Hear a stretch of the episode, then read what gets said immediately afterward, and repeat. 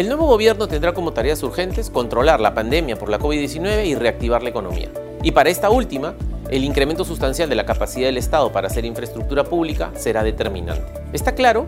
que esto requiere reformar la ley de contrataciones y la regulación de las obras por administración directa, así como también optimizar el uso de otras modalidades de desarrollo de infraestructura pública, mejorando, claro está primero, la gobernanza y los marcos regulatorios de mecanismos como las obras por impuesto, las asociaciones público-privadas y los convenios de gobierno a gobierno, los famosos G2G, últimamente tan de moda, para hacerlos más transparentes, fiscalmente sostenibles y sobre todo fortalecer las capacidades de gestión en el sector público.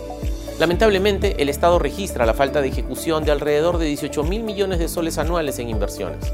Y en los últimos tiempos, los gobiernos de turno están apostando a que las grandes infraestructuras se hagan mediante el mecanismo de gobierno a gobierno, seguramente impulsados por los buenos resultados obtenidos en los Juegos Panamericanos y Parapanamericanos, implementado a través de un G2G con Reino Unido entre el 2017 y el 2019. A la fecha, existen tres convenios vigentes, uno con Corea del Sur para el aeropuerto de Chinchero en Cusco, otro con Francia para los hospitales Lorena en Cusco y Sergio Bernales en Lima, y uno tercero con Reino Unido para la reconstrucción con cambios. Pero además hay un cuarto convenio en proceso de negociación que sería suscrito próximamente con Francia para la carretera central en Lima y Junín, así como para la vía expresa Santa Rosa en el Callao.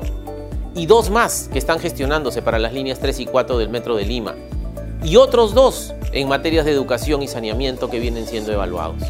Estos mecanismos permiten desarrollar infraestructura pública con financiamiento del Tesoro Público de manera directa e inmediata. Para ello se contrata la asistencia técnica para la implementación de una oficina de gestión de proyectos con personal altamente calificado. Se gestionan los procesos de contratación, la procura, para la realización de las obras a través de estándares contractuales internacionales, prescindiendo de la ley de contrataciones peruana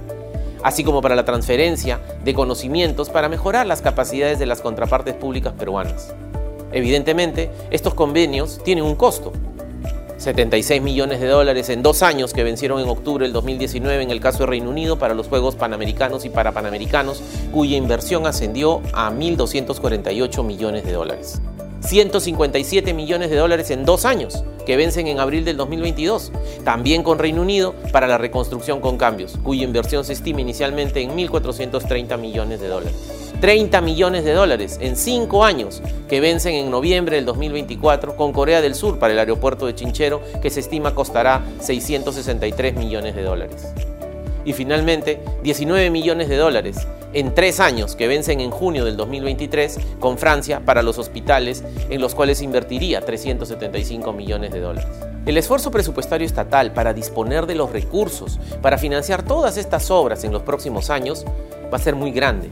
sobre todo si consideramos las obras viales que se realizarían en el marco del convenio con Francia próximamente a suscribirse y que tendrán un costo aproximado de 3.376 millones de dólares,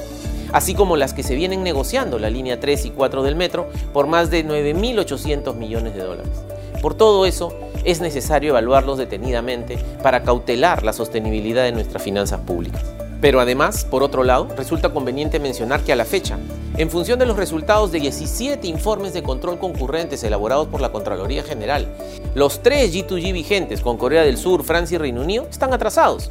por razones atribuibles al desempeño del Estado peruano para presentar oportunamente los estudios, entre otras razones